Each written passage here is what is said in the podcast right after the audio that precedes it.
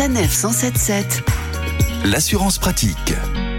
Cette semaine, on va tenter de faire des économies sur son assurance. Olivier Moustakakis, vous êtes le cofondateur d'assureland.com, le comparateur. Faire des économies, c'est peut-être changer de compagnie d'assurance. Dites-nous pourquoi. Alors, un élément à connaître en assurance, parce qu'il n'est pas, il ne va pas de soi, Paradoxalement, en assurance, la fidélité ne paie pas. Quand vous êtes avec le même assureur depuis 2, 3, 4 ans, 5 ans, vous n'aurez pas de meilleurs tarifs qu'un nouvel entrant chez l'assureur. Donc ça, c'est un élément à, avoir en tête.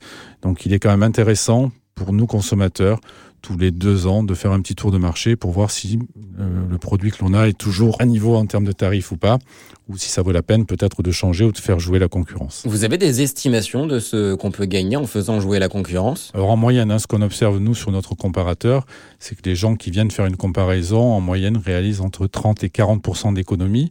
Donc ce sont des économies qui sont substantielles quand on sait que la prime moyenne en automobile est de 600 euros, ce qui est un coût important. Hein. Donc ne pas hésiter à faire jouer la concurrence, surtout en assurance automobile, parce que les assureurs vous veulent.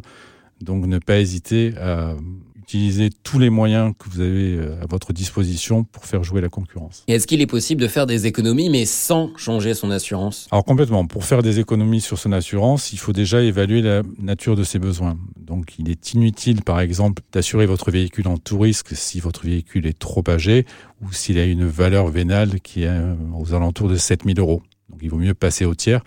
Ça c'est un élément important, ne pas hésiter à changer le niveau de garantie en fonction de l'âge de votre véhicule et de sa valeur. Il faut aussi peut-être se poser la question d'accepter de relever un peu son niveau de franchise pour faire baisser sa prime d'assurance. Et aussi un élément euh, qu'on n'a pas souvent en tête mais qui est important, pour des petits sinistres peu coûteux, il est parfois préférable de régler vous-même en direct le sinistre sans faire de déclaration auprès de votre assureur parce qu'au bout de plusieurs déclarations, ben, vous avez une fréquence de sinistre qui augmente, vous allez en avoir un impact sur votre malus et donc une prime de votre contrat d'assurance qui va augmenter. Merci beaucoup Olivier. En ce mois de septembre, c'est peut-être donc le moment de jeter un coup d'œil à votre contrat d'assurance. Rendez-vous la semaine prochaine pour un nouvel épisode d'Assurance Pratique. On s'intéressera à vos effets personnels à l'intérieur de votre véhicule. Retrouvez toutes les chroniques de Sanef 177 sur sanef177.fr.